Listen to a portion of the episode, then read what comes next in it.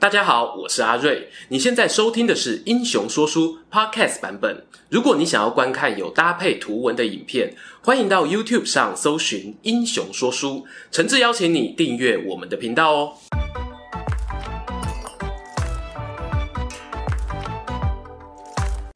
Hello，英雄说书的观众朋友，你们好，我是说书人阿瑞，替大家带来精彩的英雄故事。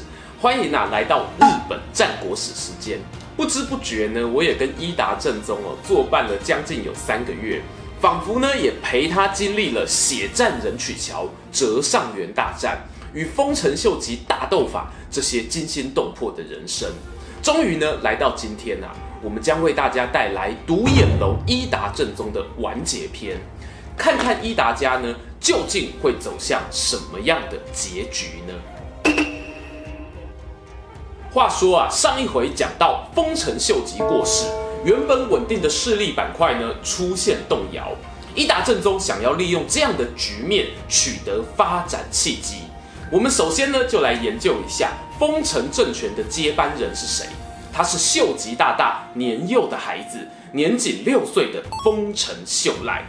传说中呢，就是因为这个迟来的亲生骨肉，才让秀吉大大在晚年痛下杀手。逼死了他的外甥丰臣秀次。然而啊，够狼走呀，够狼搭。丰臣秀吉后来也尝到苦果。公元一五九八年，他发现自己时日无多，应该是没办法活着看到儿子长大成人的那一天了，只好在弥留之际，找来五位当时最强大的诸侯来托孤，分别是德川家康、前田利家、毛利辉元、上杉景胜，还有宇喜多秀家。后来的人们呢，就把这五位诸侯当作是男子团体，昵称叫做五大佬。丰臣秀吉啊，在病榻前对五大佬表示：“我这辈子啊，没有其他担忧的事情，要拜托你们努力抚养秀赖长大，算我求你们了。”从这段文字记录中呢，你可以感受到丰臣秀吉这位处在权力顶峰的人上人。用尽生命最后的力量，说出自己最卑微的愿望。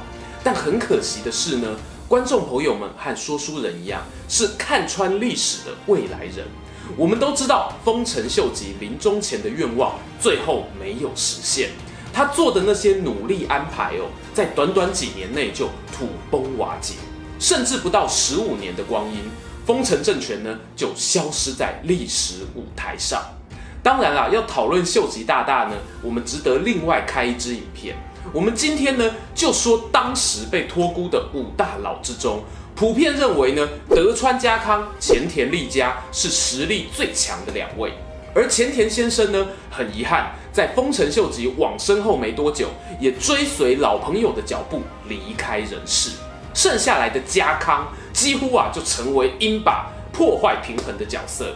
而伊达正宗呢，他早早就看上家康是一条可口的大腿，把自己的大女儿呢嫁给了德川家康的儿子，确保伊达家族的势力在山雨欲来的紧张气氛中，不但不会倒台，甚至还有机会能够大捞一笔。如果有接触一点日本战国史的朋友呢，一定对接下来要发生的大乱斗关原之战不陌生，因为这一场战争结束后不久。德川家康呢，就组成了新的幕府，也有人形容呢，这是一场决定天下之战。前面讲到，伊达和德川两家结亲，巩固外交关系，同时呢，德川家康也积极拉拢许多其他的权臣武将。这种结党营私的手法呢，触怒了丰臣秀吉生前的亲信幕僚石田三成。毕竟啊，这支影片的主角还是我们的正宗，所以我这边呢会讲得快速一点。托孤大臣五大佬在前田利家死后，剩下四位。石田三成呢，透过外交手段，把毛利辉元、上杉景胜还有宇喜多秀家串联起来，共同推举毛利辉元担任总大将，对抗德川家康。历史上呢，就称之为西军啊。那另一边的家康呢，当然就是东军啦。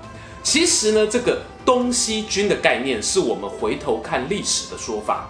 在当时呢，德川家康哦还是自诩代表丰臣政权，双方开战的导火线是在于他指控上杉景胜有谋反之心。哎，我是觉得有一点做贼喊抓贼啦。从地图上呢，我们可以看到上杉景胜虽然也是被归在西军，但是呢，他的领地其实在东边，就在伊达正宗的隔壁。德川呢，号召了愿意支持他的人一起出兵讨伐上山。在这个同时呢，毛利辉元、石田三成等人就在背后动手脚。他们同样以丰臣政权的名义召开记者会，颁布了一份名为《内府违规诸法条》的文件。这里的内府呢，指的就是德川家康，意思是呢，你擅自出兵，你才是反贼，你全家都反贼。你会发现这个阶段呢，不管是东军还是西军的将领，都还是自称呢，我们代表封臣。这种表面上师出有名的大义呀、啊，还是要顾虑一下的。但是骨子里呢，大家哦早就开始替自己的下一步做打算了。让我们把镜头呢回到主角伊达政宗身上，他没有意外的哦，就是力挺德川家康到底。公元一六零零年五月，正宗呢收到两则消息，第一呢是德川家康要求他讨伐上山的命令，第二呢是。有人发现了外出流浪的家臣伊达诚实的下落，然后啊，大家好说歹说的呢，把诚实劝回了伊达政宗身边。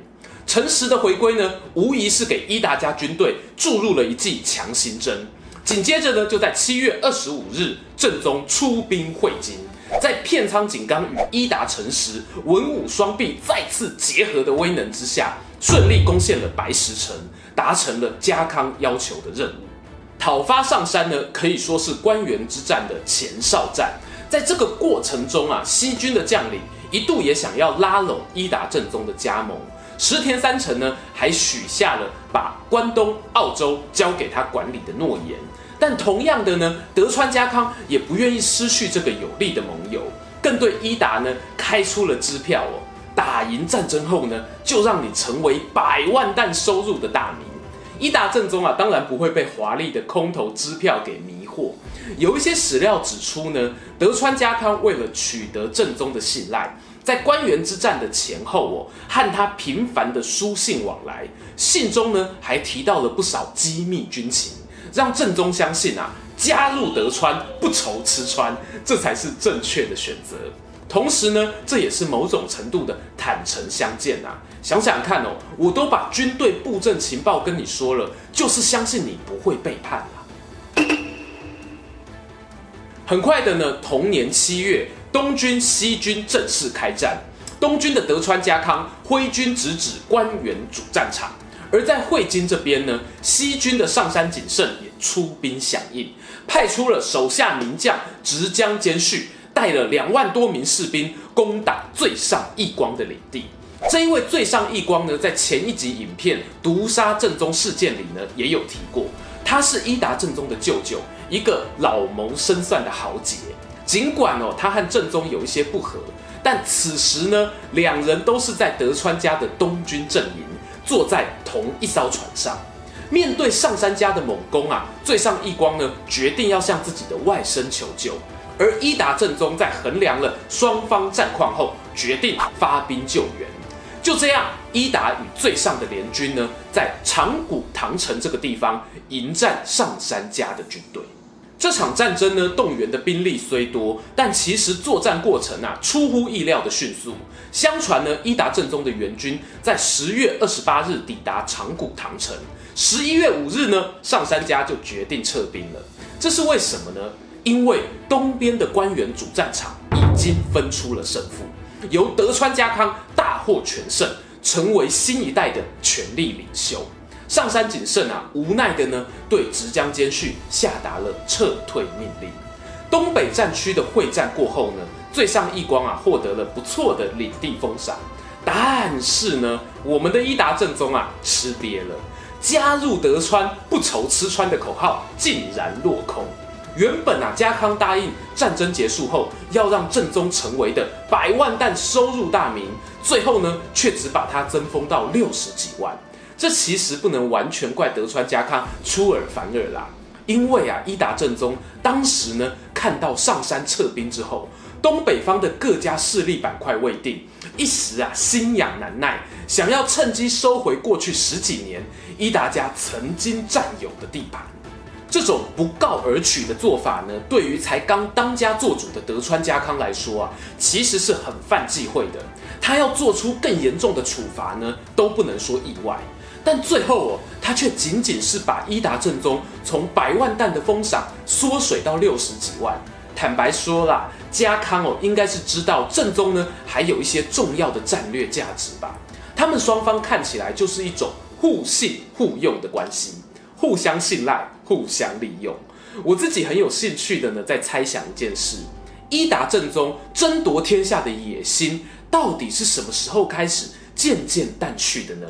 是长谷堂城大战后想要扩张领地却被抓包，又或者是更早一点，在丰臣秀吉过世后，他选择投靠了大尾狐狸家康？回到刚刚我们说的。关原之战结束后呢，正宗啊受领了封地。同一年的冬天呢，他就筑起了仙台城，成为仙台藩的初代藩主，并且呢加强领地内的开垦工作，使得澳洲一带的米粮产量大增，不止自己吃哦，还可以供应江户地区的人民食用。而两地通商的结果呢，也让仙台藩逐渐富裕了起来。除了强化内政之外，伊达政宗啊成为藩主后，另外一个有名的事迹是，他曾经派遣使者前往欧洲、西班牙、罗马教廷，希望呢有机会学习航海技术，建立贸易路线。但很可惜呢，这个想法还没有完全实现。日本国内的德川幕府就开始对天主教徒进行镇压。而伊达政宗啊，也立刻一百八十度转变，对于自己仙台领地内的天主教徒施加限制。从种种行为看来呢，这个阶段的政宗啊，很挺家康。过去在丰臣政权底下，常常会做的一些小动作呢，渐渐变少。包括在德川家康要摧毁丰臣秀赖的名战场大阪城下之阵当中。伊达政宗啊，派出的军队数量也是扣掉德川本家之外数一数二多的大名，而他的铁炮骑兵队可说是让对手真田幸村、后藤右兵卫饮恨的原因之一。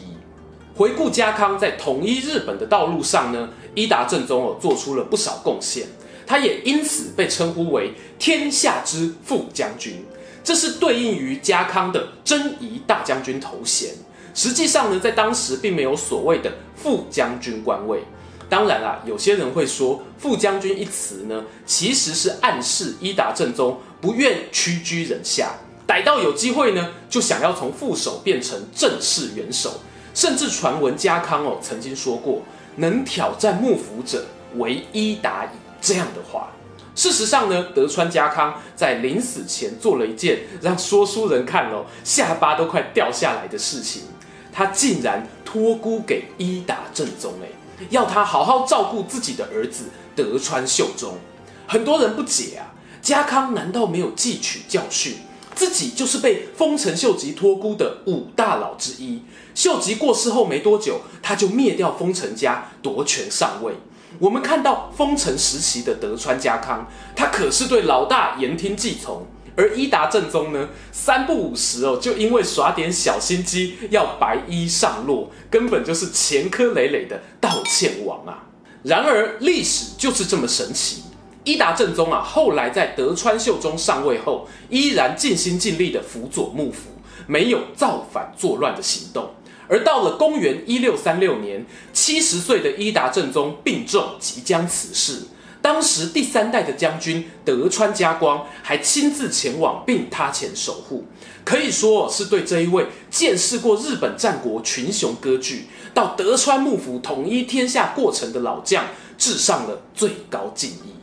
当伊达政宗啊在天上与德川家康相遇时，两人会出现什么样的对话呢？